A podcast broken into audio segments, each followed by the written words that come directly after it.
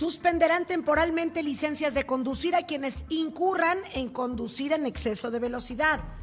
Llegarán 30 elementos del ejército y dos cuarteles más en el llano y en Peñuelas para reforzar el blindaje del Estado, informa la gobernadora. Arranca construcción del primer hospital veterinario en el municipio de Aguascalientes. Perderá vigencia la tarjeta de descuento Yo Voy, por lo que invitan a usuarios a renovarla. Presentan agenda digital del gobierno, consta de 84 ejes. Proyectos escriben con letras doradas en el Palacio Legislativo 2023, año del bicentenario del heroico Colegio Militar. En Información Nacional, López Obrador entregó el bastón de mando a Claudia Sheinbaum para que lidere la cuarta transformación y él dedicarse, ahora sí, a la presidencia de la República. El actor, productor y activista Eduardo Verástegui se registró como aspirante independiente a la presidencia de México. Y en deportes arreglan ya la Plaza de Toros San Marcos para la corrida de la insurgencia. Además, deportistas de Aguascalientes obtienen dos medallas en atletismo en competencia en Italia. Esta y más información hoy en Noticiero 2.9.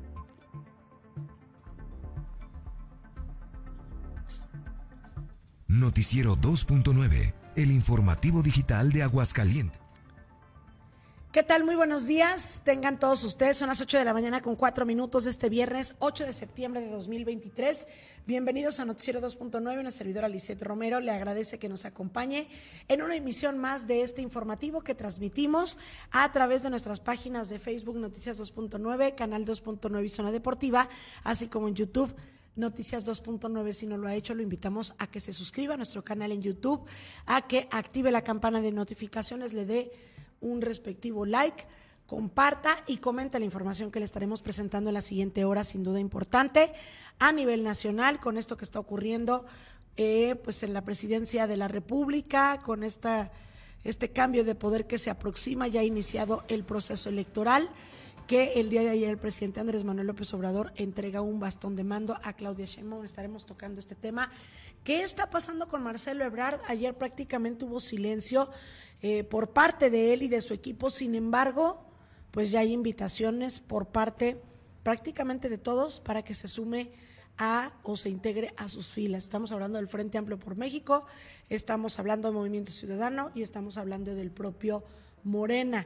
Así es que pues ya, estaremos en espera el próximo lunes a ver qué define eh, Marcelo Ebrard. Estaremos platicando sobre las teorías que hay al respecto de lo que está ocurriendo con él. Y por supuesto, información local muy importante para que ustedes se queden con nosotros.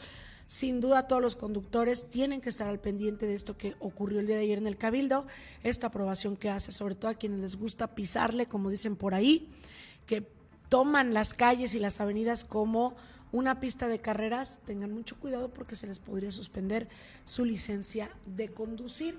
Entre mucha información más que le estaremos presentando para todos los amantes de los animalitos, los defensores de los derechos de los animales y a quienes son los amantes porque tienen una mascotita, pues va a haber un hospital veterinario público en el municipio de Aguascalientes. Más información que tenemos para que ustedes se queden con nosotros en la siguiente hora. Pero mientras tanto, saludo con mucho gusto que me acompaña en producción y micrófonos Ramón Tiscareño. Ramón, muy buenos días. ¿Qué tal, dicen? Muy buenos días, muy buenos días a las personas que ya se van conectando a nuestras transmisiones de Facebook y de YouTube. Bienvenidos a este Noticiero 2.9 de la mañana. Ya por fin, por fin es viernes y nos vamos a descansar el fin de semana porque se viene una semana, eh, pues la semana que entra está fuerte, pesadita pero este, con muchos ánimos, con muchos ánimos de estar hoy aquí con ustedes en esta hora, hora y fracción de información que tenemos para todos ustedes, esperando, por supuesto, que se quede con nosotros y se entere de lo más relevante en materia de información en, los últimos, en las últimas horas. Tenemos muchísima información, Lizeth, pero por el momento vámonos con el estado del tiempo, con el clima, porque el clima también es noticia aquí en Aguascalientes hoy. Despertamos con 17 grados centígrados, eh, tendremos una máxima de 28 y una mínima de 14. Así se pronostica para el día de hoy. Ayer se nubló y estuvo tronando toda la noche, estuvo llovió, relampagueando.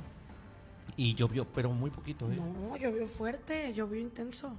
Es que fue de esa lluvia que le llamamos copiosa, que es eh, muy ligerita. O sea, bueno, de hecho, acuérdate que antier por la tarde cayeron unas gototas así, pero fue una cosa de segundos, ahí sí literal fueron segundos. Pero ayer por la tarde a las 7, por lo menos en el poniente de la ciudad y parte del centro, sí llovió. Eh, fue de esta lluvia que es muy mm, abundante, Pero de unos pero no intensa. O sea, no era, no, no caía con fuerza pues el agua. No fue unos segundos, sí fue, han de ser sido unos 15, han de haber sido unos 15 minutos. Yo la 20 sentí, minutos. yo la sentí muy cortita. De hecho, ayer estábamos al pendiente precisamente de, de el clima y bueno, pues eh, yo la sentí muy, muy, este, muy escasa. Eh, ya incluso salimos por la noche y, y- y créame lo que no, no, yo no sentí el, el suelo, el suelo mojado como otros, como en otras ocasiones, pero bueno, pues ahí está. Eh, el día de hoy se pronostica que esté totalmente despejado, habrá alguna presencia de nubes por la tarde, tarde, noche, no hay presencia de eh, lluvia, no se pronostica lluvia para las siguientes horas, así es que tendremos un fin de semana bien soleadito, Lizeth, para que disfrute usted con su familia. Oye, que por cierto, otra de las opciones que les damos para que disfruten con su familia es precisamente Fico 13. Ayer que tuvimos a Andy, la directora de Fico 13, híjole, fíjate que incluso ella se emocionaba de platicarnos todo lo que iban a Sí. tener, ¿verdad? Que, Es que fuera del aire, ya cuando terminó la entrevista, nos platicaba mucho más cosas. Le digo, es que tiene, tienes que venir a Sí. platicar todo eso porque de verdad que le están echando muchas ganas. La gente de Aguascalientes debe, deben enterarse de esto, Lizeth. Y bueno, pues nosotros aquí ya le abrimos las puertas, tienen las puertas abiertas para dar a conocer todo lo que se viene, porque se vienen muchas cosas muy, muy padres para FICO 13. Esa área que mucho, mucho tiempo se mantuvo como descuidada. Eh, recordemos que Martín Orozco como que no le gustaba tanto figurar o no le gustaba que figurara tanto esa parte de la ciudad, pero bueno, sabemos perfectamente que desde Luis Armando y todo esto se ha venido dando así como que, eh, pues se ha, amplia- se ha ampliado. Ayer nos decía que son 86 hectáreas, Lisa. Fíjate. Entonces, pues muchas actividades. Que eso se lo Así es que- debemos a Felipe González, que fue el que Sí, el que inició con eso. Sí. los talleres del ferrocarril o ex talleres, que fue muy costoso por todos los estudios químicos que tuvieron que hacer y la limpieza del lugar, porque era tóxico estar ahí. Llevó mucho tiempo eso y luego todo el proyecto, que hasta la fecha sigue vigente, el parque, el salón de locomotoras y, y que se ha ampliado con los demás exgobernadores, ya se han generado otras áreas, pero eso ha sido posible gracias a este proyecto que hizo el exgobernador Felipe González. Es correcto. Bueno, pues ahí está la información del clima, la invitación a que disfrute de estas instalaciones.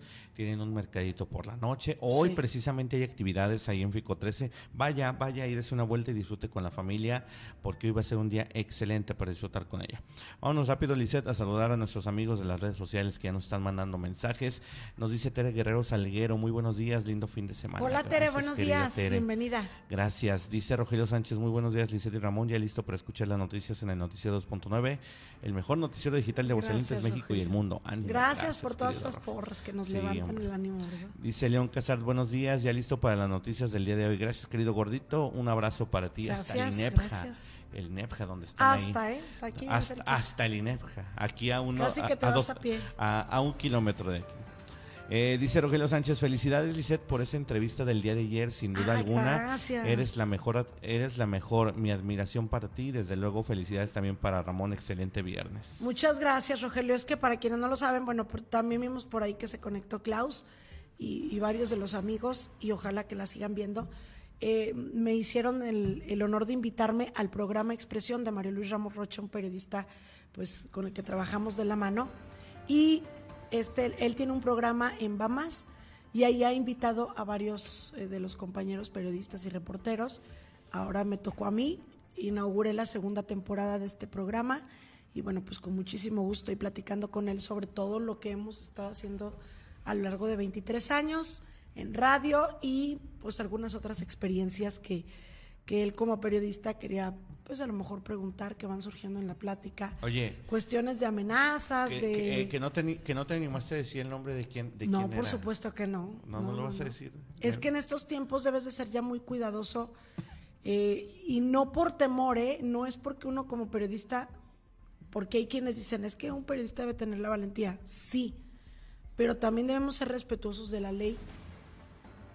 Como decía Mario, a muchos nos han denunciado y hemos tenido muchas denuncias, pero mm, yo sí soy pues por lo menos mi punto de vista es ser respetuoso de la ley. Claro que los han denunciado la mayoría de las ocasiones sin justificación, como decía él, por transmitir una entrevista o publicar una nota, que no hay motivo. Pero cuando tú ya haces una acusación directa en contra de una persona, lo cual no me consta, entonces sería muy irresponsable de mi parte decir un nombre u otro u otro si no me consta, si no lo puedo comprobar, porque si me meto en un problema legal, es una difamación.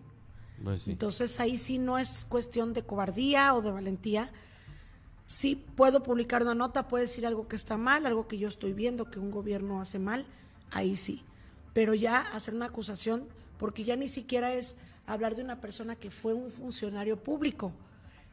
Y no es respecto a su ejercicio como funcionario público, es hablar de una persona en base a algo que hizo fuera de sus, de sus funciones, en un tema personal, por decirlo así, y entonces una comprobación es más complicada y no es lo mismo una acusación de violencia política de género que ya vimos las sanciones de cuántos son, algunos que los han sentenciado, pues es trabajo comunitario, son multas de cuatro mil pesos que si de eso se tratara, pues nos aventamos.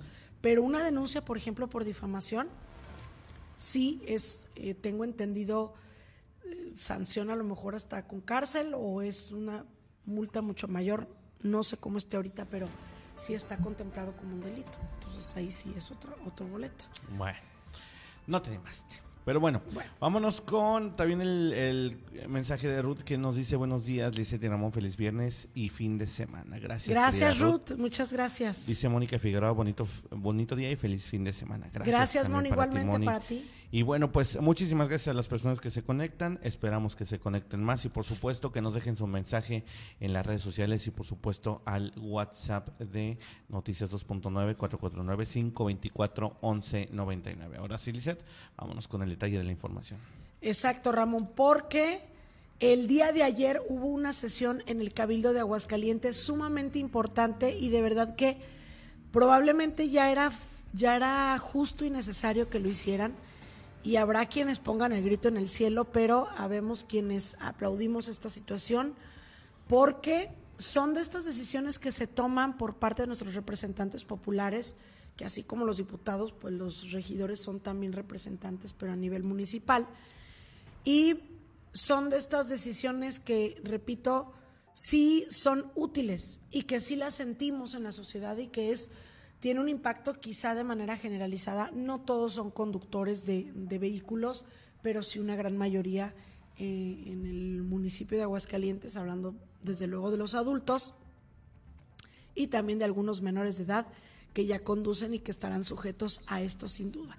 Resulta que en Aguascalientes se ha incrementado el número de accidentes y todos somos testigos de ello, principalmente en las redes sociales y en las noticias también lo que se publica muchos de los fallecimientos de accidentes automovilísticos son de menores de edad.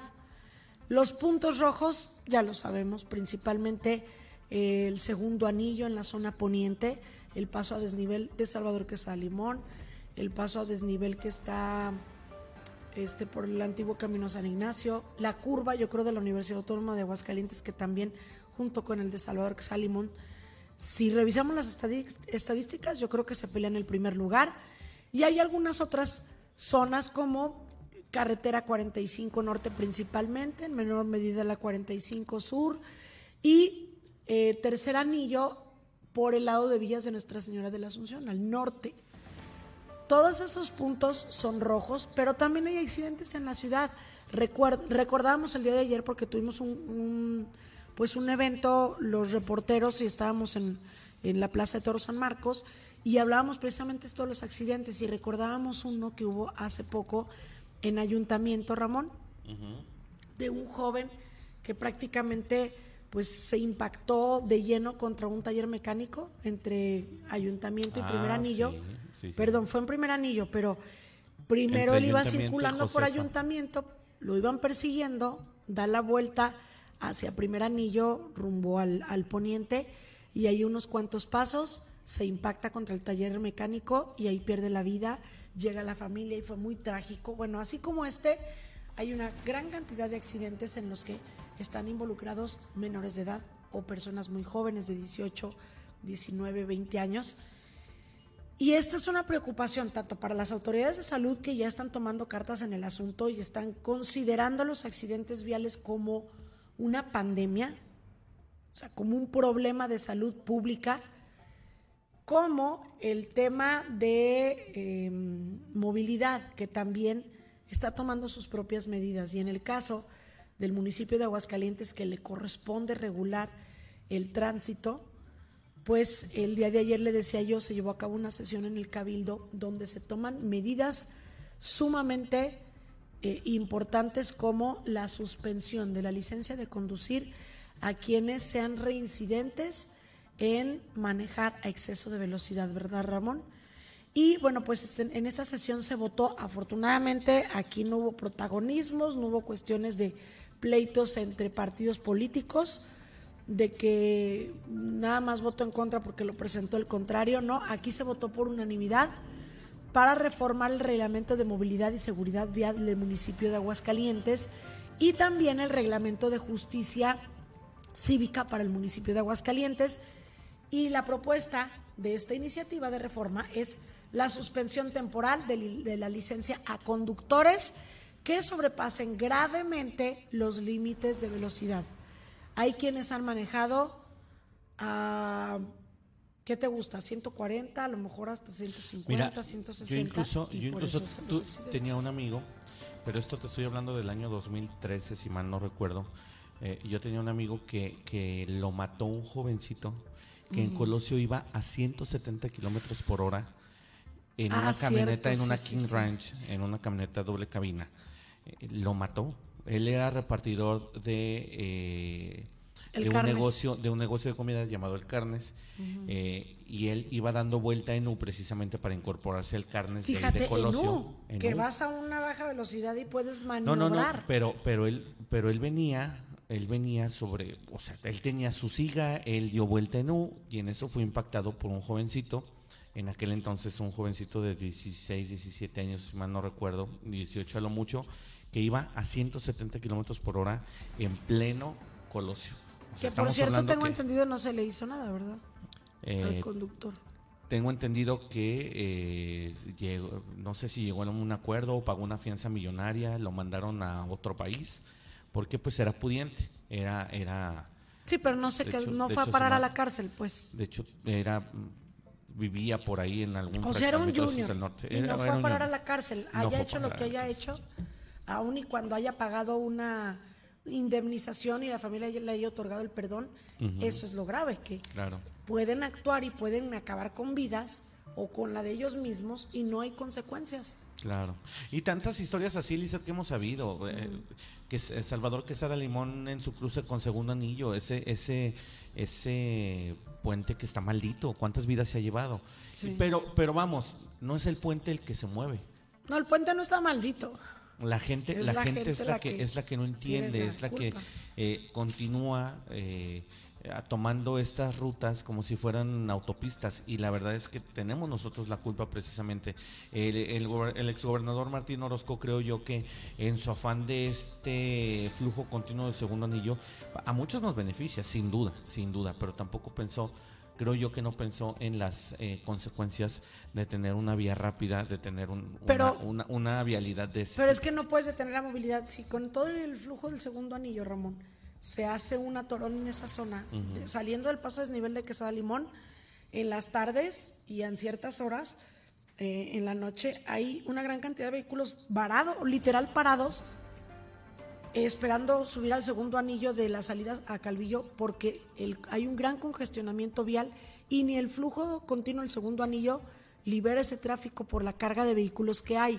Es que el problema no es ese, el problema es la concientización o la cultura vial que, de la que carecemos algunos eh, en Aguascalientes, porque estas vías las hay en otras ciudades y no ocurre este tipo de situaciones. ¿O será que tendremos que acostumbrarnos? Digo, porque a final de cuentas creo yo que va implícito, ¿no? Va implícito. Si haces una vía de estas, te tratas de modernizarte como ciudad y ampliar, y ampliar tu mancha urbana, pues en algún momento van a estar pasando muy, con- muy continuamente esto. Pero tratar de evitarlo con reglamentos como este. Y el Cabildo creo yo que hace muy buen trabajo Así en es. esta en esta decisión de retirar las licencias, que creo yo que también se quedan un poquito medio cortos. No, mira, es que no es yo nada decía, más- yo decía desde un principio, desde, desde hace mucho lo hablábamos, la fotomulta. Por mucho que le hayan echado tierra en aquel entonces a, a Lorena Martínez, que era la alcaldesa, creo yo que esa fue una super medida y que sí, y que sí. eh, Pero que también nos- no, no debiera ser la única. En, una- en un dado caso de que se puniera- pusiera, no puede ser la única. Tienes que tener muchas medidas. Ha habido o hubo una solicitud, una propuesta por parte de una exdiputada Norma Zamora de a la tercera eh, infracción por conducir a exceso de velocidad se retire definitivamente la licencia, que es todavía otra medida más fuerte. Pero y ya no, se esto les va, sería ya no se les va a dar para nada. Exacto, y esto sería a nivel estatal, como ocurre en Estados Unidos. No quisieron aprobarla, pero es un avance sin duda que el municipio, por lo menos en el municipio de Aguascalientes, se tome esta medida de una suspensión de la licencia, que tengo entendido es una suspensión temporal. Mira, concretamente, ¿qué fue lo que pasó? Eh, se proyecta establecer como causa de suspensión las licencias y de cancelación de permisos para conducir el rebasar los límites de velocidad de forma agravada, es decir, por circular excediendo los límites, híjole, creo que sí se pasaron. Bueno, los límites en un 50 y en un 100% los kilómetros, ah, ya, yo pensé que 50 kilómetros por hora, no.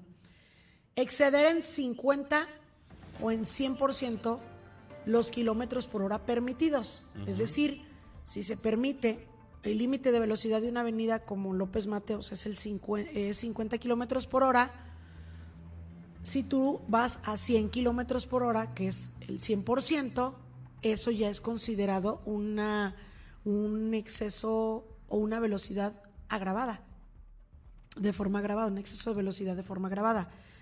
Entonces, eh, dice, según sea el caso, es decir, sobrepasar los límites de velocidad en cualquier grado se sancionará con multa respectiva. Sin embargo, sobrepasar dichos porcentajes justificará la suspensión o, cancela- o cancelación de las licencias o permisos. Es decir, si tú duplicas la velocidad permitida, ya, eh, es- eres motivo de esta nueva sanción establecida por el Cabildo, que es la suspensión o cancelación de la licencia o permiso.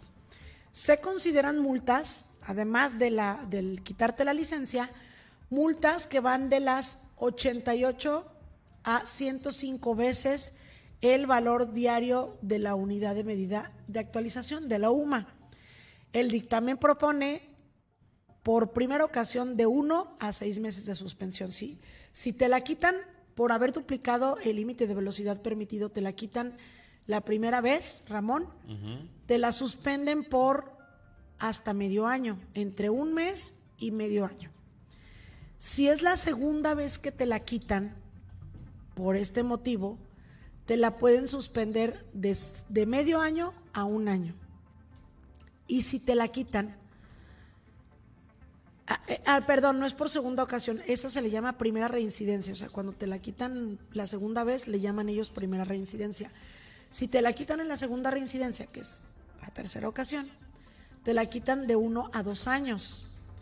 Y para aplicar la suspensión de la licencia de conducir de manera inmediata, también se plantea la fijación de un procedimiento en el que se respete la garantía de audiencia al infractor. Es decir, tú vas a tener una respectiva audiencia donde podrás debatir con justicia municipal el hecho de que no te la quiten o argumentar el por qué, pero tú vas a tener derecho a una audiencia. Esta disposición velará por la integridad, desde luego, es por el bien de los conductores y de los terceros, y pues lo que se pretende es armonizar este reglamento municipal y la ley de movilidad municipal a la ley general de movilidad del estado de Aguascalientes, en donde además se aplica una multa proporcional a la falta cometida. Y agrégale a esto todo lo que genere si es que llegas a provocar un accidente, ¿verdad? Pues sí. que son los daños en la vía pública, si dañaste a un tercero, si eh, cometiste un homicidio, etcétera, etcétera, etcétera. Bueno, duda un tema importante, pues para que usted lo tome en consideración. Vámonos a otros temas, Ramón, que es una muy buena noticia por parte del municipio de Aguascalientes. no te creas, no nos vamos con el municipio de Aguascalientes, vámonos ahora a la materia de la seguridad pública, porque recientemente han estado ocurriendo hechos relacionados con la delincuencia organizada, principalmente en el municipio de Rincón de Romos, allá al norte del estado.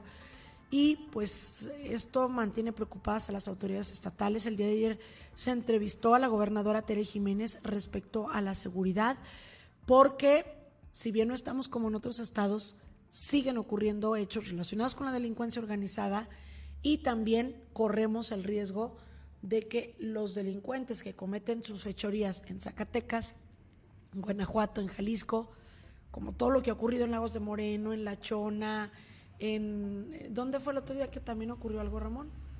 Teocaltiche, pues todos estos delincuentes que operan allá, luego se vienen a Aguascalientes a esconder, que le llaman el efecto cucaracha.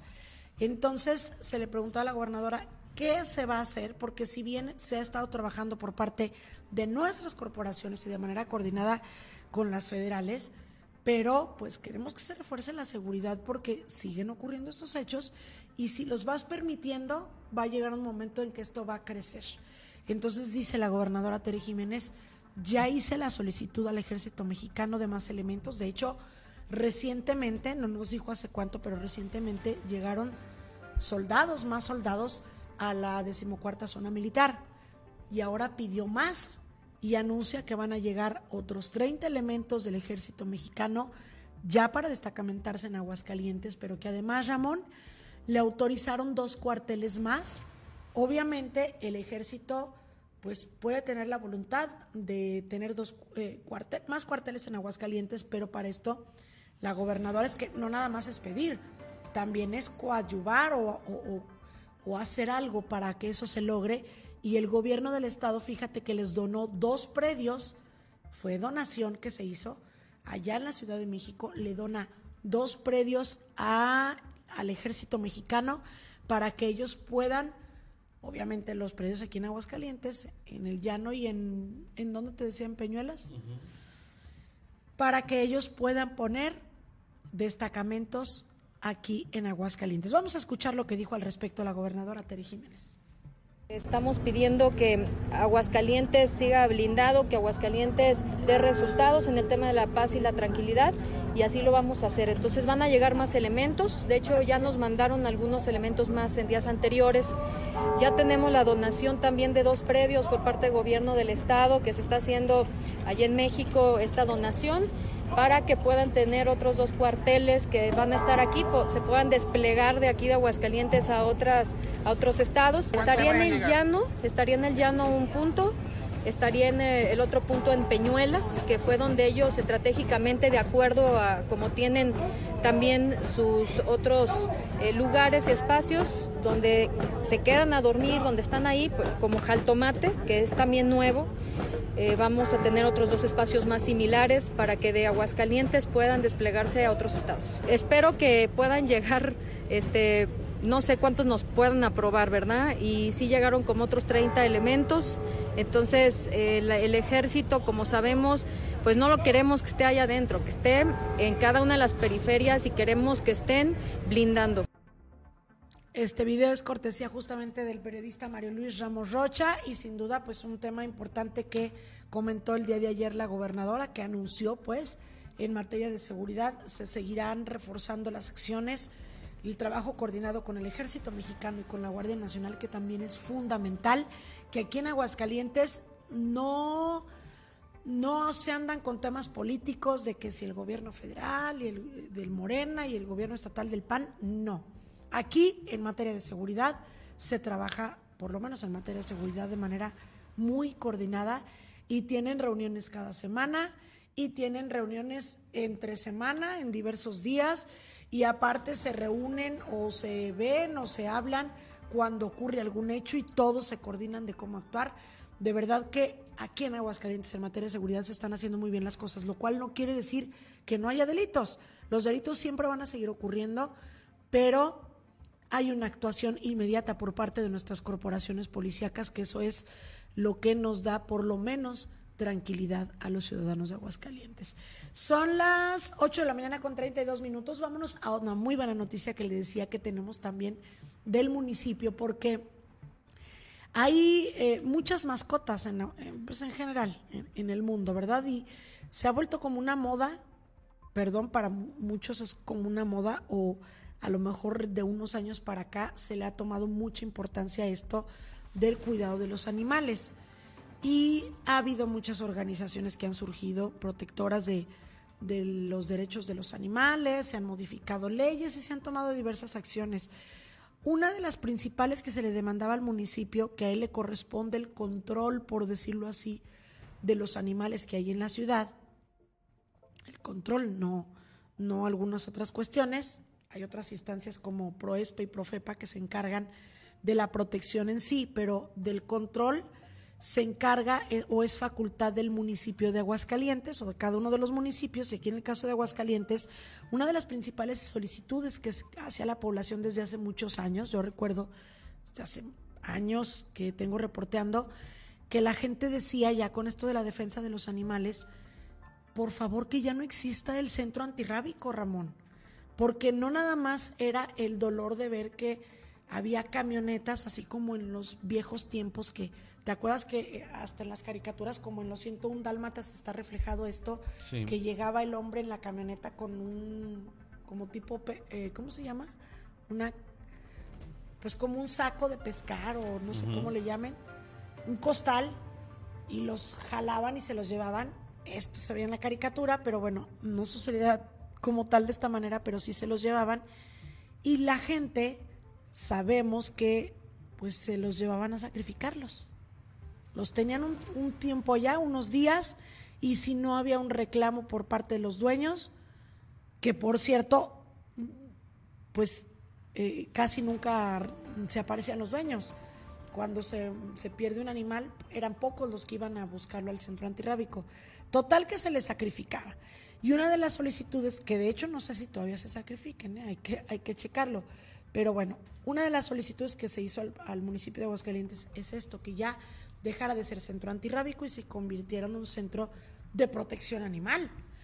Y una de las primeras medidas que tomó el presidente municipal, Leonardo Montañez, en este sentido, es crear un hospital veterinario, que era otra de las demandas, porque muchas de las quejas era también cómo vamos a atender a nuestros animales o muchos que rescatan, rescatamos animalitos, pero pues representó un gran gasto las vacunas, la desparasitación, la atención veterinaria, etcétera. Y entonces, dentro de las propuestas que toma el presidente municipal de la ciudadanía es precisamente esto, crear un hospital veterinario público. Y justamente, ¿qué, me decías? Vamos con azul. Vamos, vamos con azul, pero no, no tenemos azul Cervantes. Sí, tenemos azul Cervantes que nos tiene esta información porque ayer por la noche el presidente municipal precisamente estuvo en los terrenos donde se va a construir este hospital que están frente al Parque Rodolfo Landeros, aleros mexicanos. Pero bueno, vámonos con Azul Cervantes. Adelante Azul, muy buenos días. ¿Qué tal? Muy buen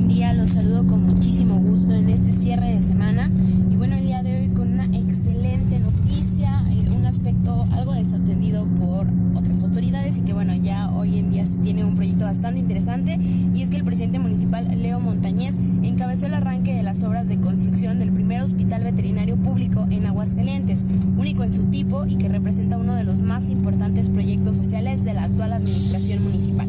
Durante la ceremonia de inicio de los trabajos, Leo Montañez expresó su orgullo por la creación de este centro de atención veterinaria y reiteró su compromiso con la causa. Señaló que se espera hacer de este un lugar de promoción a la adopción, tenencia responsable, así como facilitación de las áreas de quirófano para médicos veterinarios que requieren intervenir animales de compañía.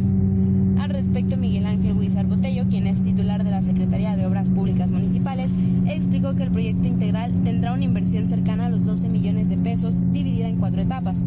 Contará con una recepción y sala de espera, servicios sanitarios, área de preparación, transfer y quirófano, áreas de recuperación, vestidores, área de lavado de instrumental y almacén médico, oficina de dirección, así como circuito de máquinas, cisterna de agua potable y biodigestor. Por su parte, Dulce Andrade Lovera, coordinadora general de salud del municipio, comentó que con esta iniciativa se espera ofrecer una mejor calidad de vida para los animales de compañía, donde se ofrecerá servicio de vacunación, esterilización y consulta médica veterinaria, los cuales se espera iniciar en un aproximado de dos meses y medio. Hasta aquí la información de mi parte. Espero que estén muy bien y que tengan un excelente fin de semana. Cuídense mucho. Excelente, gracias Azul Cervantes por la información y también que tengas un excelente fin de semana. Pues ahí está esta información importante. Oye, vámonos a temas nacionales, Ramón, porque hay noticias en torno a todo esto que recordemos el día de ayer, pues arrancó el año electoral. Así se determina el proceso electoral 2024 no, 2023-2024, para las elecciones del 2024, elecciones presidenciales. Y pues eh, hay novedades. Recordemos que ya Claudia Sheinbaum fue electa como la coordinadora para la defensa de los comités de la cuarta transformación, la coordinadora nacional para, de los comités para la defensa de la cuarta transformación. Es que esos nombrecitos disfrazados cuando simple y sencillamente era la precandidata y ahora está confirmado que va a ser la candidata, que la ley impide que se le llame precandidata y candidata porque no estamos en los tiempos, pero por Dios, o sea, ¿para qué hacemos estas cosas en, nuestro país cuando todos hacen lo mismo y sabemos de qué se trata? Y si los van a hacer los dos bandos, pues entonces, ¿por qué nuestros legisladores no permiten que se llame normal precampaña? Eh, o pre-pre-campaña y luego pre-campaña y luego campaña, pero no, ¿verdad? Es engañarnos a nosotros mismos. Bueno, la cuestión es que la candidata Claudia Sheinbaum el día de ayer recibió por parte de nuestro excelentísimo presidente Andrés Manuel López Obrador el bastón de mando que para mí simboliza un cetro de un un cetro de los que tenían los reyes, ¿verdad, Ramón? ¿Te acuerdas que tenían su corona y su cetro? Pues esto le entregó el presidente Andrés Manuel López Obrador a Claudia Sheinbaum, que la interpretación, mire, cada quien podrá tener sus propias interpretaciones, para algunos no tiene ningún significado, para otros lo tiene un poco, pues, diferente. Yo, nosotros aquí vamos a hablar de interpretación, por ejemplo, José Luis Morales decía que era el haberle ya entregado el poder a Claudia Sheinbaum sin haberlo hecho en el Palacio Legislativo y, que él ya tenía su propia constitución y su... O sea, tampoco Creo que ahí también el güeyito de la radio sí se pasó Exacto, tampoco vamos a... De, mm, ¿Cómo se dice? Este, transformar por completo, desvirtuar, tergiversar, tergiversar, era la palabra que, que, quería decirte, gracias. Tergiversar las cosas, porque no es así. Claro que no iba a ser en un palacio legislativo la entrega de un bastón de mando porque Claudia Sheinbaum no ha sido electa presidenta de México porque no son los tiempos, porque al presidente le queda todavía un año, o sea, nada que ver, nada que ver con eso, pero bueno, pues es la interpretación que él, que le da como periodista. Aquí nosotros tenemos entendido, Ramón, y, no es una interpretación, este bastón él lo recibió de los pueblos indígenas, ¿te acuerdas? Cuando previo a, no sé, no me acuerdo si previo o después de ir al palacio, pues a la Cámara de San Lázaro, al Palacio de San Lázaro, este, él recibió en un evento público con la comunidad indígena este bastón de mando que ellos le entregaron. ¿Es correcto? A ver, fíjate tú tienes por ahí los detalles. que hay, detalles, eh, hay detalles que hay que resaltar precisamente de este bastón. Este bastón de mando, eh, es un báculo con listones de colores usado en las ceremonias indígenas como elemento simbólico que se entrega en una ceremonia a quienes gobiernan una comunidad. Mandar obedeciendo al pueblo. Tenemos la confianza en que México vivirá una transformación, fue lo que dijo Andrés Manuel López Obrador en aquel 2018, cuando recibió precisamente en la, mancha del, en la plancha del Zócalo capitalino, pues este, este cetro o este báculo, como le dicen. Dicho bastón no es el que se le entregó a Claudia Sheinbaum. Hay que aclarar. Aclaró el mandatario previamente en conferencia Físicamente que no, es, ese. No, es, el mismo. No es, es algo también simbólico. Efectivamente, es algo simbólico. Y bueno, pues el detalle, mira, ahí estamos viendo las imágenes.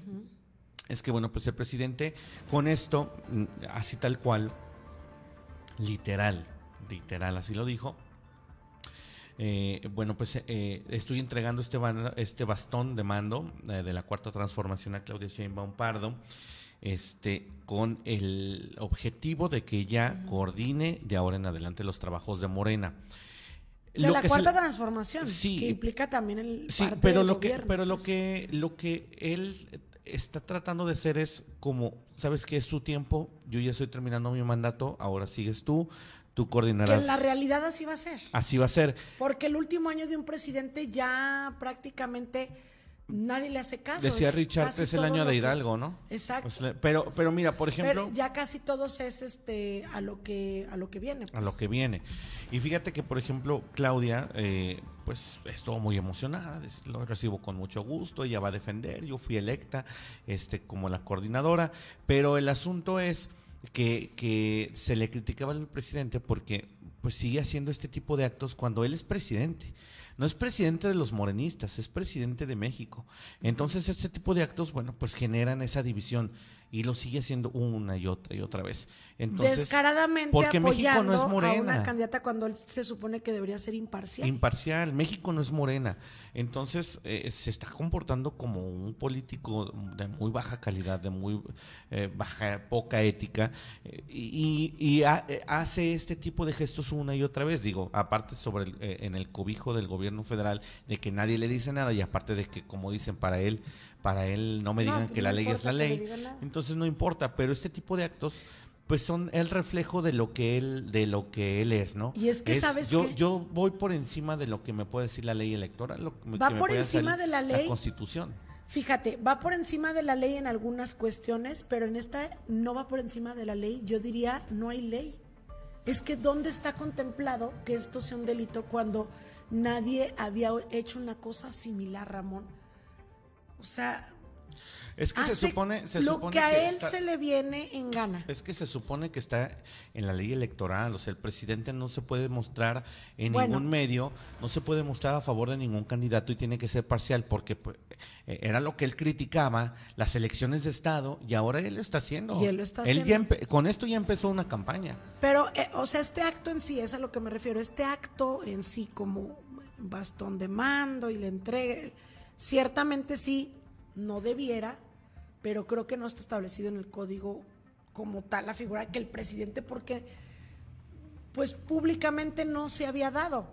La cuestión es, eh, este evento, decía yo, eh, él lo hace y para algunos no tiene la menor importancia, pues, X, para otros es eh, inaudito que el presidente esté haciendo esto, como tú dices, entregando el poder cuando a él le falta un año y cuando, ¿quién le dijo que va a ser ella? Para empezar, ¿quién le dijo? Digo, esto cualquiera me puede decir, es que no es, no le está entregando la presidencia, le está entregando la cuarta transformación y ese es un movimiento que se preservará independientemente de si no ganaran la presidencia. Probablemente sí, pero pues simbólicamente él trata de, de, de mandar el mensaje de que le está entregando a, a la próxima presidenta de México.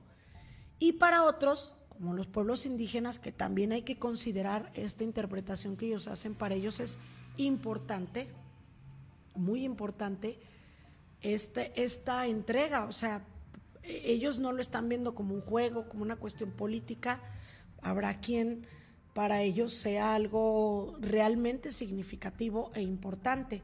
Pero sí, el hecho de que, como dices tú, en las mañaneras, ¿cuántas veces ha dicho que Claudia, o dijo que Claudia era su favorita y que va a ganar Morena y que va a ganar Morena descaradamente, cuando no lo debía de haber hecho? Y una vez recuerdo, Ramón, que dijo en una mañanera, pues que yo también tengo derecho a tener este a mis favoritos, algo así comentó, que era, pues él era también ciudadano mexicano, él también este podía votar por alguien, ¿no?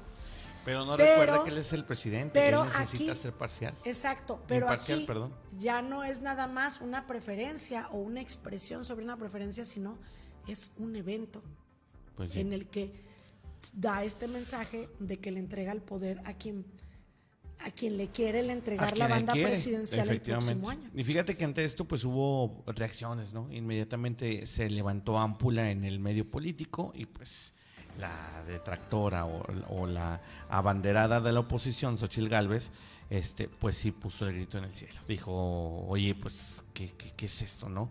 Calificó de circo de un de así plenamente un circo la entrega esta del bastón de mando que hizo el presidente a Claudia Sheinbaum y eh, pues en este mensaje eh, que, que pues ella colgó en sus redes sociales justo cuando estaban precisamente ahí en el en el hotel digo en el restaurante del mayor pues eh, dijo hoy es un día histórico hoy es el día en el que Andrés Manuel López Obrador como si fuera un emperador y no el presidente de una república, le entrega el cetro imperial a Claudia Sheinbaum. Es un circo y se lo dije, un acto de autoritarismo propio del México que queremos dejar atrás. Es de locos es de locos, dice, un presidente debilitado por sí mismo al que le urge heredar su mandato ante la falta de resultados. Dejará el país enmarcado por el miedo y la violencia. Lo único que le va a heredar es dolor y venganza. Tanto buscó la banda presidencial y no supo qué hacer con ella. La banda presidencial no es un cetro que se herede, es la voluntad y la esperanza de todo un país. esa esperanza ya cambió de manos y ahora nos pertenece. ¿Qué te parece? Pues sí. Sin duda contundente el mensaje. La verdad es que eh, híjole, es que es que cómo no ponerse del lado de Xochitl y mucha gente nos criticará y mucha gente va a decir, es que Claudia, pues es que con todo este tipo de tonterías, eh, Elisa Romero, creo yo que este pues dejan en claro una y otra vez que no les interesa el, el país, no les interesa que hacen el pueblo. lo que quieren. Que hacen lo que quieren, efectivamente. Es lo lamentable. Y hoy por la tarde justamente estaremos hablando de estos temas, o debatiendo, por decirlo así, con el presidente de Morena en Aguascalientes, Gil Gutiérrez.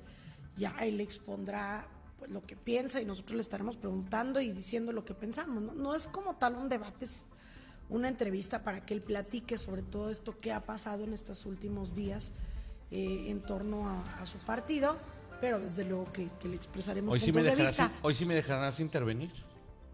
¿Sí me, me das Porque la otra vez no te dejé o qué? No, no, no. No me acuerdo. No, digo, no me acuerdo, de verdad no me acuerdo. ¿Sí me dejarás intervenir? Pues adelante. Pero, ah, este, lo que te iba a decir, mm, bueno, eso es lo que pasa con ellos. Pero ayer, precisamente con todo y la entrega de el bando de, ¿cómo? El, bastón. de mando.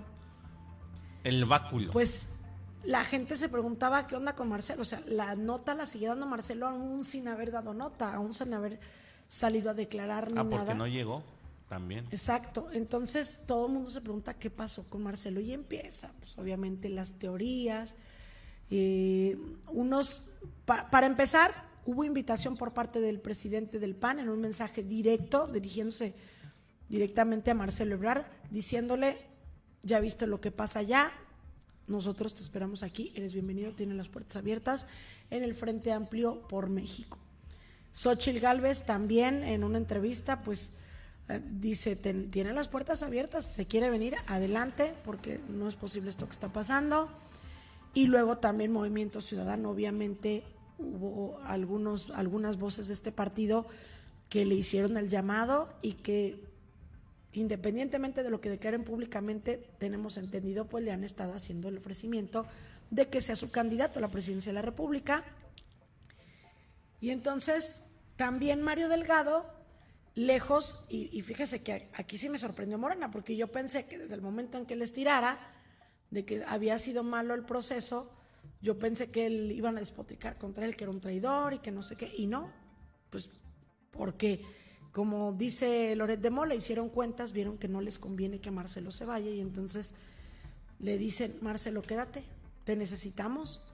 Claudia Sheinbaum, que el día de la rueda de prensa no habló respecto a él, Ahora sí, ayer que se reunió con todos los exaspirantes, sí dijo es que necesitamos que, Marcelo no que Marcelo no se vaya. Entonces, Marcelo tiene, bueno, está vendiendo muy caro su amor, es ahorita el más cotizado, ¿verdad? Claudia dijo, está invitado para, ah, no, el presidente, ¿verdad? Está invitado a ser el secretario nuevamente de, de Relaciones Exteriores. Y Marcelo dijo, qué generoso. O sea, no, no, no dijo madame, dijo, qué generoso el presidente, o, qué, qué, tierno, qué tierno por esta invitación que me hace.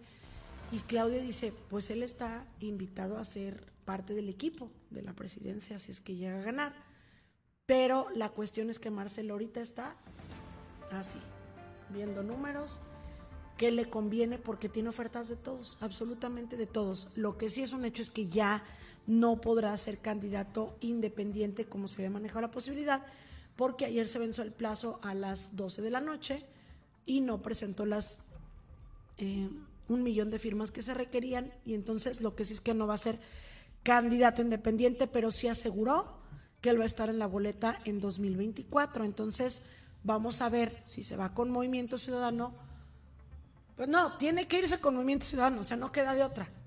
Si dice que va a estar en la boleta y no va a estar en la del frente y no va a estar en la de Morena, es prácticamente un hecho que se da Movimiento Ciudadano. Aquí la cuestión es si es realmente o es auténtico que él se va a Movimiento Ciudadano porque se peleó con Morena o lo que dicen algunos que están sacando teorías es que es un juego del presidente para, para apostarle eh, al juego con dos cartas. A la división, a la división del voto de la oposición. Sí, y que, pero que además juegas con las dos cartas, juegas con Claudia por Morena y, que se habría arreglado con Movimiento Ciudadano para jugársela también con Marcelo Ebrard y gane uno, o, o, sea, apoyarlo también en todo a él, ante la posibilidad, manejan algunos, de que Claudia no la vaya a armar en la campaña, ¿eh? de que Xochitl se la va a comer. Entonces, el presidente diciendo, pues Claudia está porque quiero que sea ella, pero al que le voy a meter todas las, ¿cómo dicen? Toda la carne al asador uh -huh. va a ser a Marcelo con Movimiento Ciudadano para ver la posibilidad de que también él pueda ganar. Y entonces, pues si Claudia no puede con la contienda, que esté Marcelo, que saque toda la fuerza y quitarle todos esos negativos que pudiera tener para yendo por Morena, agarrar a quienes no, no son morenistas y nunca votarían por Morena, se los lleva a ellos para que apoyen a Marcelo y entonces este, tienes doble posibilidad de, triunfo el presidente para continuar con esta cuarta transformación. Pues es lo que dicen algunos. Vamos a ver qué es lo que decide Marcelo Ebrard el próximo lunes.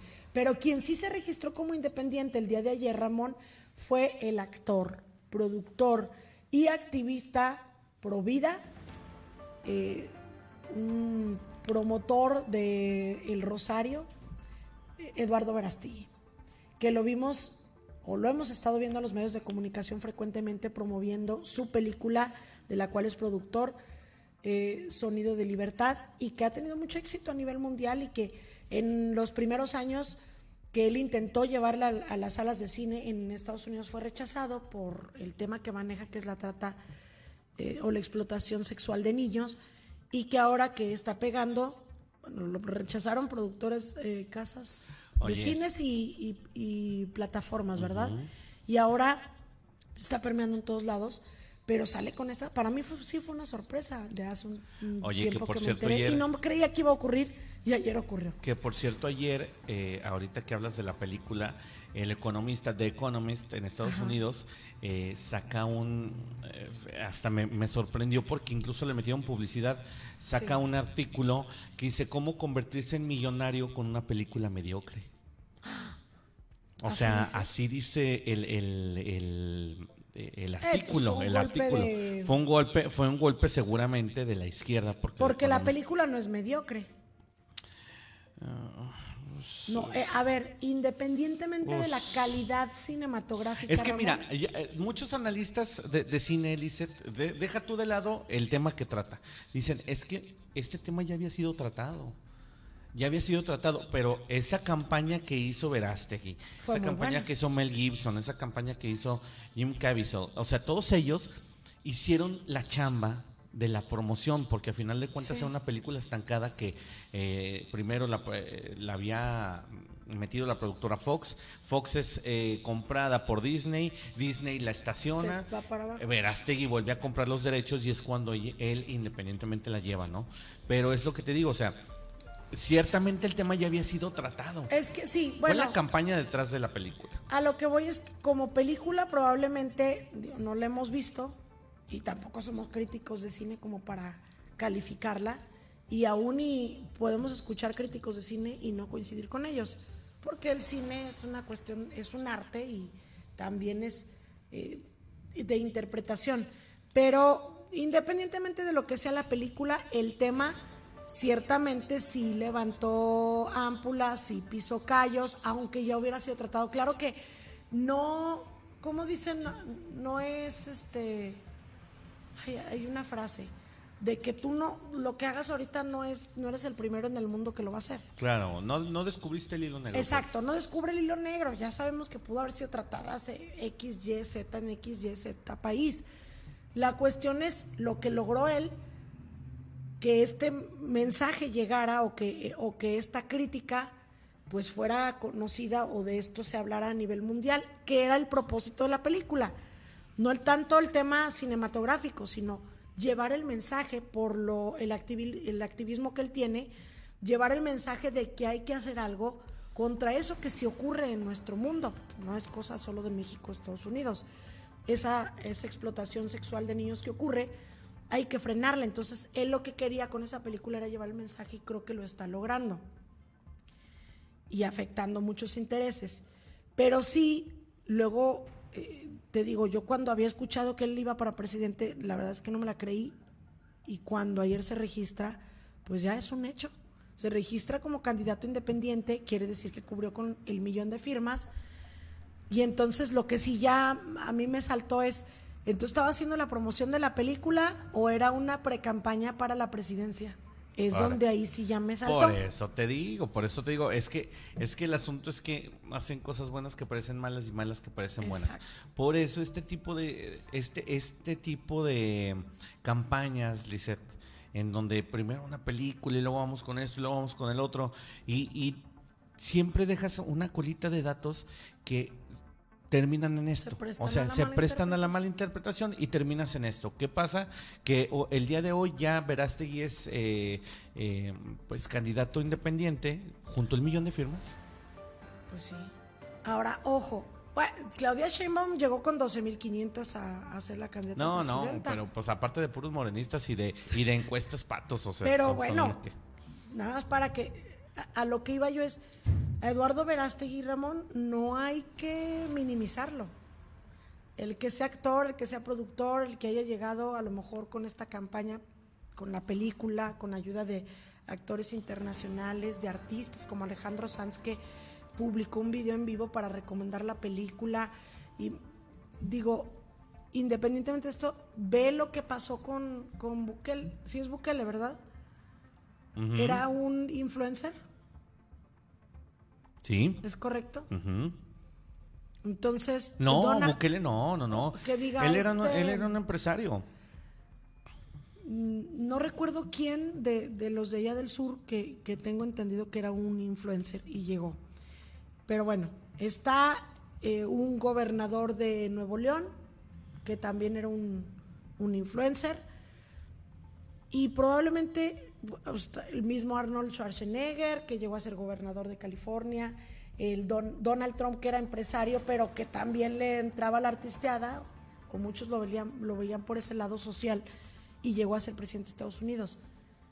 La verdad es que tenemos ya un- un México harto de los políticos, de todo cómo se mueve la política, y claro que tenemos afinidad con unos o con otros o con un partido, pero en una de esas, pues a muchos, a, una gran cantidad de mexicanos los puede convencer un actor como Eduardo Verástegui y, y puedan votar por él. En la mañana escuché un mensaje de una persona que decía, ya no queremos a los mismos y nos vamos por Verástegui, si es una opción.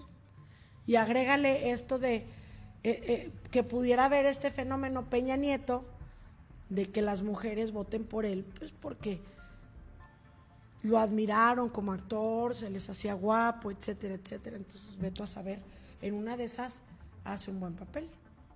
Pues sí. Veto a saber. No hay enemigo pequeño, ¿eh? Pues no sí. hay enemigo pequeño. Pues a ver, eh, posiblemente también sea un factor de división en algunos lados.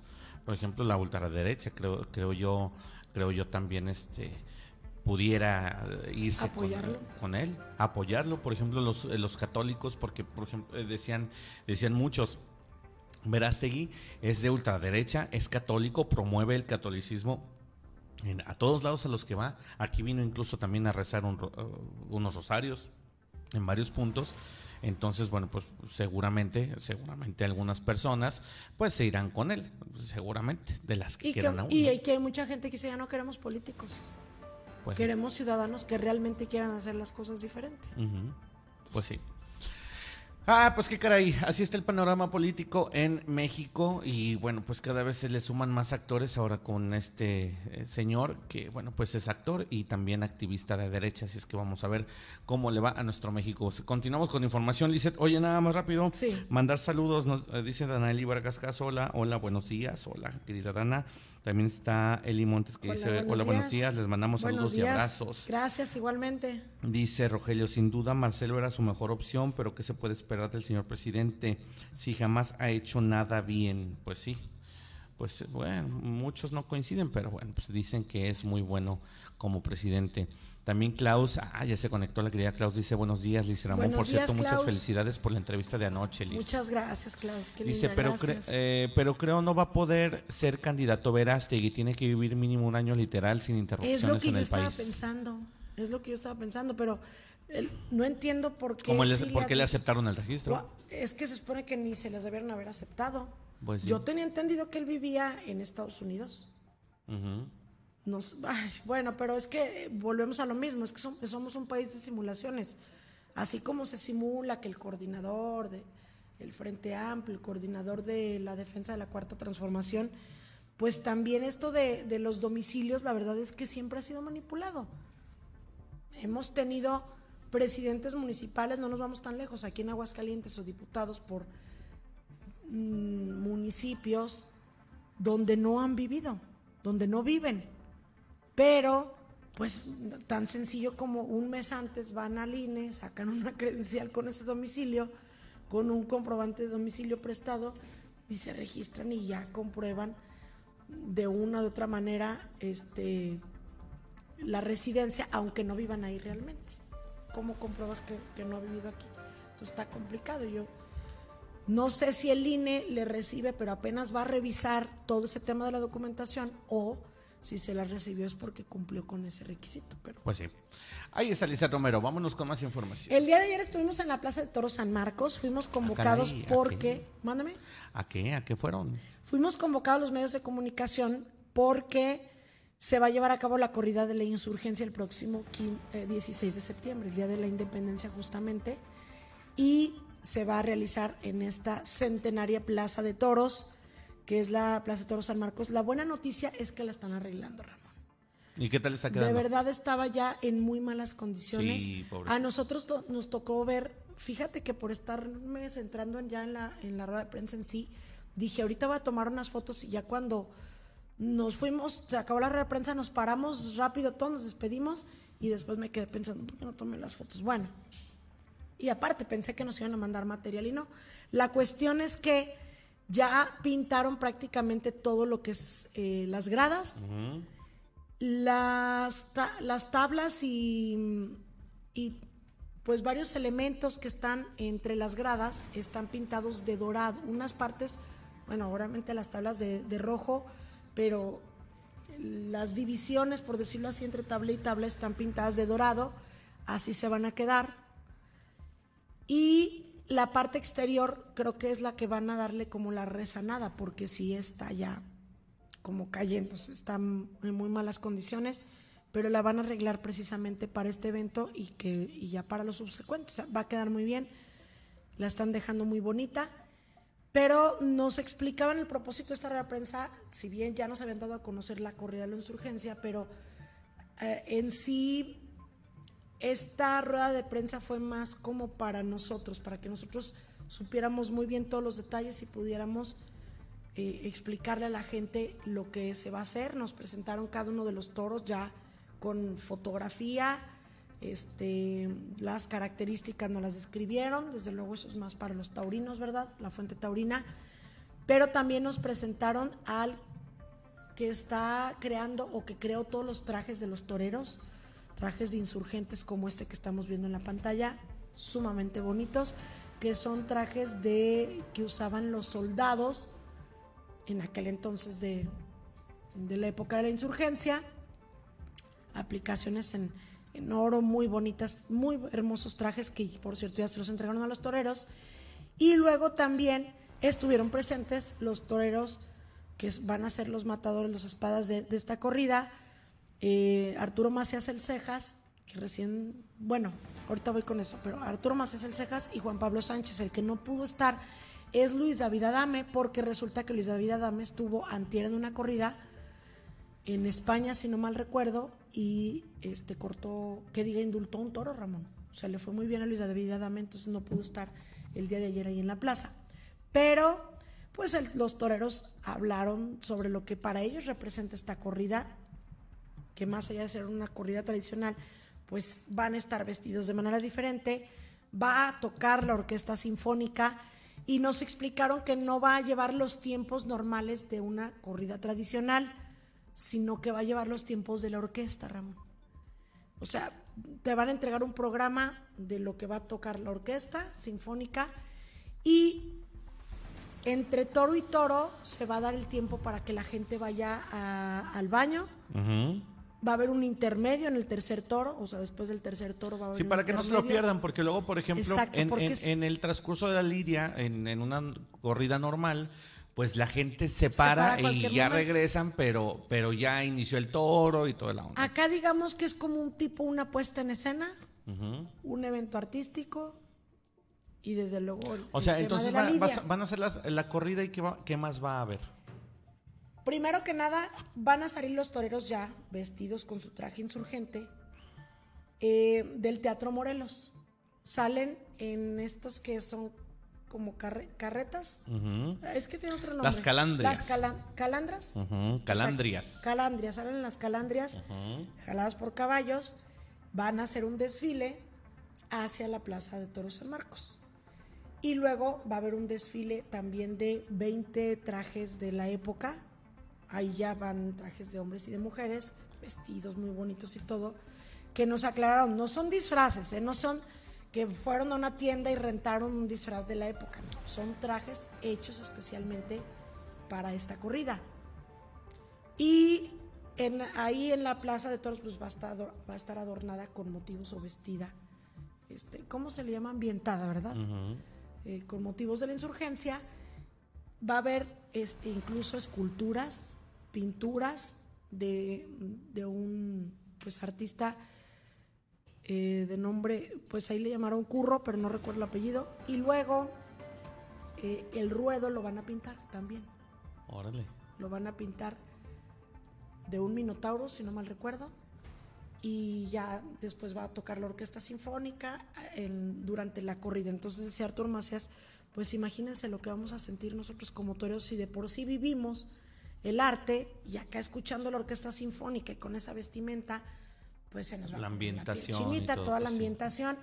Y aparte, había quien por ahí proponía, pues también exhorten a la gente que pueda, digo, sin obligarle a la gente que pueda ir vestida, tratando de ir vestida conforme a esa época, también sería muy bonito ver a gente vestida así. Y pues va a estar el evento muy bonito, ¿verdad? No hablaron de, comida, no, no, dijeron que fuera a ver paella, o sea, como en las corridas tradicionales que hay ahí, no. Pero afuera, pues hay venta de paella, claro. ¿qué es? el Sevilla. Y pues va a estar muy bonito. Esperemos que sí, que sí nos acrediten, ya estamos viendo eso. Va a ser 16 de septiembre una corrida nocturna, a las 6.30 comienza, pero vamos a escuchar un fragmento de lo que dijo Arturo Macías El Cejas y mi vocación eh, siempre está intacta. Entonces quiero vivir con ustedes una tarde inolvidable, sí será, y que la disfrutemos. 16 de septiembre festejamos mi cumpleaños, porque cumpleaños un día antes. Estoy en Juriquilla el 15, en la noche me va a contar, me va a pegar una buena paliza. El 15 de la noche Juriquilla. Oye, que ya vimos en las imágenes que donde tomaste aquí en la rueda de prensa, pues sí se ve muy diferente. Ve, por ejemplo, el, todo lo que es el redondel rojo, los, los pilotes amarillos y atrás ya pintaron de gris con blanco y amarillo. Qué bueno, ¿eh? qué bueno que le metieron todo, o sea, que lo renovaron, pues. Este, pero sí, sí, muy bien, muy bien por, por la empresa y muy bien por el gobierno por esto.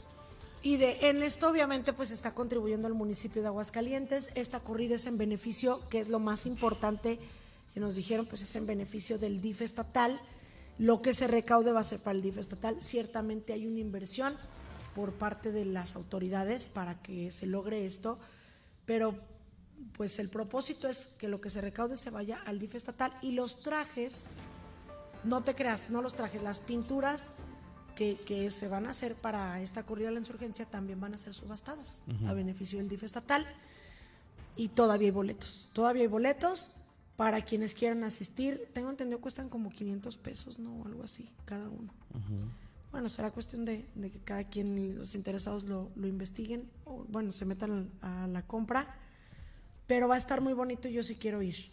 Y ah, lo que te quería comentar, que Arturo más se hace el cejas, se veía pues todavía mal, Ramón. Ya ves que tuvo esta fuerte cornada en la, en la Feria de San Marcos 2023. Se siente como, como un poco débil, como, pues no quiero utilizar esta palabra, pero como, como viejito, como más acabado. Pues como, todavía está débil por la... una cornada así, además... Además, eh, digo, te fue, le afectó su pulmón, le afectó eh, los Es a lo que iba, en sus movimientos yo lo siento así. Y dijo en la, en la rueda de prensa, lo expresó, dice, me ha costado mucho trabajo, yo no pensé que fuera a ser para tanto, pero me ha costado mucho trabajo recuperarme. Es decir, todavía no se recupera. Híjole. Pero los toreros, dile que no torea porque todavía no se, no se siente al 100. Fíjate, por ejemplo, eso que dice que va a torear en Juriquilla un día antes. Imagínate nada más. Exacto. Pues bueno. Pero eh, pues es, ellos pueden estarse tan es así. Joselito se estaba muriendo y se paró a dar las gracias. O sea, él quería pararse a torear, ya se había acabado su toro, ya lo habían matado. Pero ellos pueden irse cojeando, muriéndose y salen al ruedo. Entonces, ¿quién le va a decir? No hay ninguna regla establecida o no está en la ley, porque la tauromaquia está regulada por la ley municipal, no, hay, no está establecido más bien por el reglamento, que, que se diga tienes que estar al 100 o en óptimas condiciones para torear, pues no. Bueno, ahí está lista. pues ya nos vamos. Ah, no, por último, muy buena noticia y felicitación para atletas de Aguascalientes porque se fueron a una competencia en Italia, Ramón. Híjoles, qué, qué gusto nos da que casi todos los aguascalentenses que se han ido en estos últimos meses a las competencias internacionales han logrado medallas. Se tuvieron nuevamente buenos resultados para Aguascalientes en el plano internacional. Son atletas eh, que participaron en los Juegos Mundiales de los Trabajadores que se desarrollan en Serbia, en Italia, del 5 al 7 de septiembre. Y pues hubo importantes resultados. Alonso Carrillo, de 26 años, obtuvo medalla de plata en la categoría libre. Sergio Muñoz, de 41 años, se colgó el bronce en la categoría máster, ambos en la prueba de 5.000 metros. Y pues desde luego la gobernadora Tere Jiménez recibió esta muy buena noticia. Los felicito a estos atletas y pues eh, se les exhorta a seguir trabajando y preparándose. Y destaca la gobernadora es que hemos tenido resultados de, de, en estas competencias, triunfos en ajedrez, en atletismo, en básquetbol, fútbol, natación, tenis, voleibol de sala, voleibol de playa, eh, entre otras, sin contar todas las medallas que nos hemos traído en matemáticas y en cálculo, ¿verdad? Pues sí. Pues qué bueno por nuestra juventud. sobresaliendo, sobresaliendo los hidrocálidos a nivel internacional. Oye, Lisette, y también, eh, bueno, ya nada más para despedir, eh, la nota rosa la nota rosa que tú querías ah, tanto dar el día de ayer. No vaya a ser que se te escape, ¿verdad? El Sol de México se despidió ya de su gira en, eh, en Sudamérica, se despidió en su último concierto en Chile y bueno, pues ahí le ganaron las lágrimas, dice Romero. Ahí está, mira. Pobrecito del Sol, casi se apaga de tanto llorar. ¿Por qué le ganaría el sentimiento?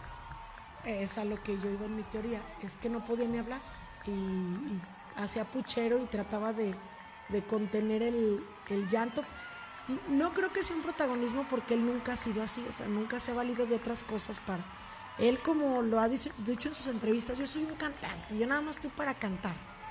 Y nunca quiso meter su tema personal ni, su, ni sentimental, pero pues por necesidad económica tuvo que, que salir a decir quién era y todo, pero a lo que voy es que yo creo que, que estas lágrimas son pues de, mm, de satisfacción de él, de haber logrado esta etapa, porque es un- una etapa de- dentro de su gira, esta etapa por Sudamérica, con mucho esfuerzo, porque tuvo problemas en la voz, pero aparte, eh, digo, claro que es el cariño de la gente, llora o, o empieza este llanto por el cariño de la gente, pero luego viene esto de eh, la satisfacción personal y el, agradecerle probablemente a Dios el que la gente esté reconociendo ese esfuerzo y el hacerlo ya en condiciones diferentes, Ramón, que es muy diferente o, o- o diferente a lo que pasó en la gira anterior en la que fue un desastre, hay que decirlo, porque no estaba bien